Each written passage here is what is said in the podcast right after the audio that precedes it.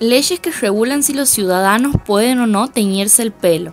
Prohibición de autos negros porque son de mala suerte. Censura a la palabra coronavirus. Parece un chiste, pero es el control que se ejerce en Turkmenistán, un país que se encuentra en el cuarto puesto de las peores democracias del mundo según el índice internacional. Hoy giramos el globo y se pinchó en Asia Central. ¿Viajamos?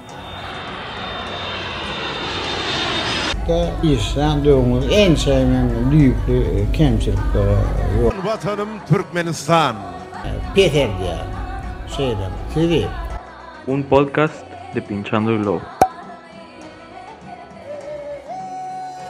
Si ponemos en una coctelera una pizca de Las Vegas, una chispa de Dubai y un poquito de Corea del Norte, removemos y aparece Turkmenistán, o específicamente su capital, Ashgabat. Este país está situado en el centro de Asia y cubierto en un 80% del territorio por el desierto de Karakum. Tiene como vecinos a Irán, Afganistán, Uzbekistán, Kazajistán. Medio parecidos estos últimos, ¿no? Mm, bueno, sí, pero eso tiene un motivo de ser. A esos países se los llama comúnmente los istanes, por la terminación de sus nombres que significa lugar de o tierra de. Estos ex hermanos soviéticos, que festejan sus 30 años de independencia ahora en 2021, no tienen salida al mar y tampoco son democracias. En su historia compartida formaron parte de la ruta de la seda y hoy enfrentan retos comunes como la escasez de agua, los conflictos fronterizos y el tráfico ilegal. Pero no nos desviemos de la ruta de viaje, todavía queda muchísimo para ver. Sin embargo, como guías, les tenemos que advertir que no se entusiasmen demasiado con pasar fotos a sus amigos o entrar a leer el clima en algún portal de noticias. En este país, el régimen impuso la censura y el control de los medios de comunicación para evitar críticas. Entonces, solo entre un 2 y un 4% de los ciudadanos tiene acceso a Internet. ¿Y WhatsApp?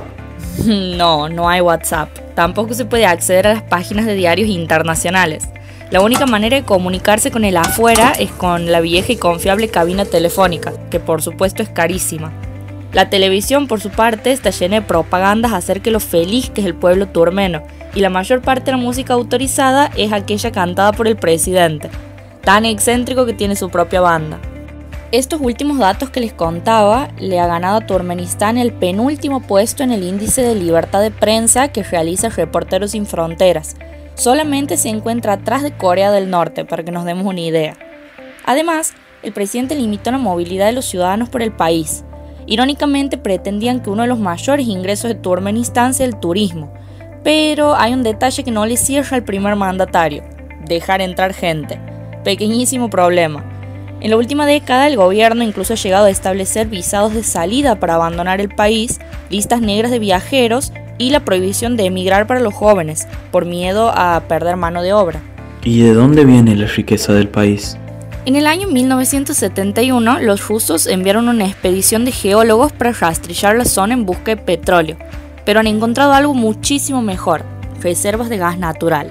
No obstante, han tenido la brillante idea de construir una plataforma sobre una cueva subterránea, la cual eventualmente ha cedido, creando un cráter del tamaño de un estadio de fútbol. Luego, en una racha de ideas brillantes, han decidido prender fuego este cráter. Hace más de 50 años que este agujero en medio del desierto arde por obra humana, causando uno de los mayores y más tontos daños ecológicos que recibe el nombre de la Puerta del Infierno y que se ha convertido en un gran hito turístico. ¿A todo esto se vota en Turkmenistán? ¿Quién es el presidente?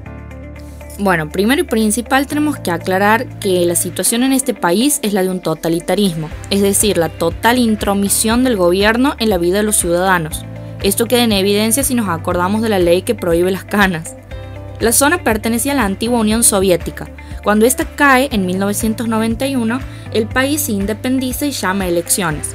Cuando decimos elecciones, tenemos que hacer unas grandes comillas. El primer presidente de Turkmenistán ha sido Niyazov, el cual ha ganado siendo el único candidato. Antes de proclamarse presidente vitalicio, hasta que la muerte lo separe del poder, había sido jefe del Partido Comunista en la región soviética. Además, el presidente escribe un libro en el que narra la historia del pueblo turmeno. Este libro se llama El libro del alma.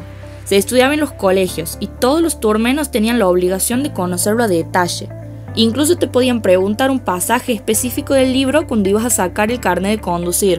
¿Algo más no quería? Me imagino que eso es todo. Mm, no, no se ha quedado ahí. No es el único legado de Niyazov. En 2002 ha cambiado los nombres de los meses y de los días de la semana. El calendario turmeno se ha llenado de nombres de héroes nacionales y Abril recibió el nombre de su madre.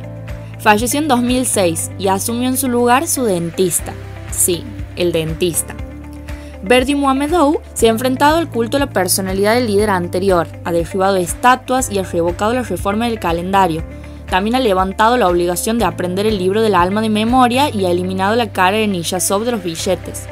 Pero no lo ha hecho movido por un afán democratizador, sino por el deseo de eclipsar al predecesor. En el ámbito de las relaciones internacionales, la política exterior de Turkmenistán es única en el mundo ha decidido ser perpetuamente neutral. Por la zona tan particular en la que se encuentra el país, ha optado por no involucrarse jamás en ningún conflicto. No podemos dejar de mencionar que uno de los más grandes orgullos del presidente turmeno es la capacidad de batir récord Guinness.